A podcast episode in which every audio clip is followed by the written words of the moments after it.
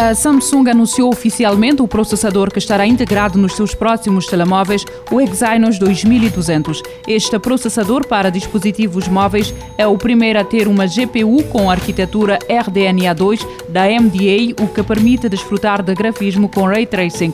Como conta o The Verge, este Exynos 2200 foi criado com processo de 4 nanômetros e uma colaboração entre a Samsung e a MDA e conta com oito núcleos, quatro dedicados ao desempenho e outros quatro focados na eficiência energética. Os sites tecnológicos apontam que este é o melhor processador de alto desempenho já lançado pela Samsung, mas para ter a certeza é preciso esperar pelo anúncio oficial do Galaxy S22 para sabermos como se comporta. TikTok está cada vez mais próximo de lançar stories na sua aplicação. A empresa está a testar diferentes formatos para as publicações efêmeras. A empresa responsável pelo TikTok já tinha adiantado que seria possível partilhar stories na aplicação, mas apesar disso, a funcionalidade continua a ser desenvolvida e a empresa tem procurado testar diferentes formatos e locais dentro da aplicação para as integrar. Como conta o consultor Matt Navarra na respectiva página da Twitter, este tipo de publicações será feita numa nova área de nome Quick e de momento pode encontrar-se no botão mais ao invés da barra lateral. Para as ver, os utilizadores só têm de ir ao feed For You. Neste momento, a funcionalidade continua a ser desenvolvida e ainda não é claro se o TikTok está pronto para seguir em frente. Teremos de esperar para ver o que acontece nos próximos meses.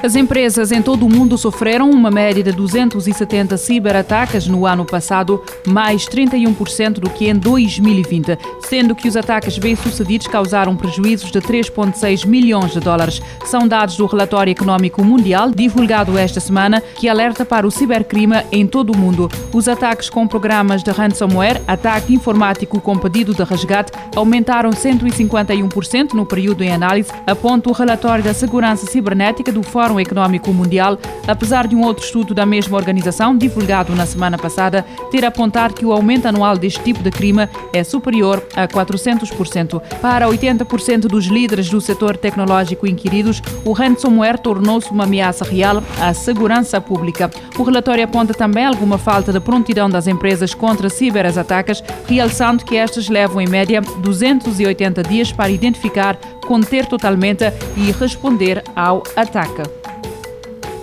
A rede da internet da SpaceX já tem 1.469 satélites em órbita, contudo, o número ainda está abaixo do planeado pela empresa da Elon Musk. O fundador e CEO da SpaceX adiantou através do Twitter que a empresa aeronáutica tem agora 1.469 satélites operacionais como parte da rede Starlink. Musk notou ainda que 272 satélites estão neste momento a deslocar-se para as respectivas órbitas operacionais e que os lasers serão ativados em breve. De notar, no entanto, que o número atual de satélites ainda está bem abaixo do planeado, a SpaceX espera vir a ter 42 mil satélites em órbita. A rede de satélites Starlink foi criada para providenciar internet de alta velocidade às zonas mais remotas do globo, com a SpaceX a indicar recentemente que a Starlink já está disponível em 25 países e conta com mais de 145 mil utilizadores.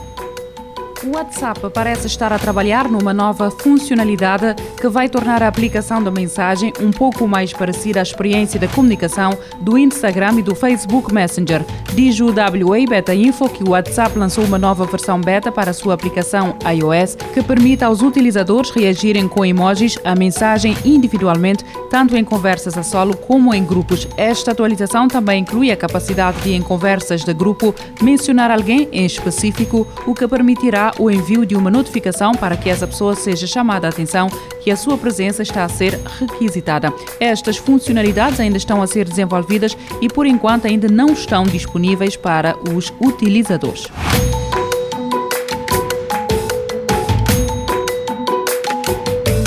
Futuro agora, com o apoio da Agência Reguladora Multissetorial da Economia.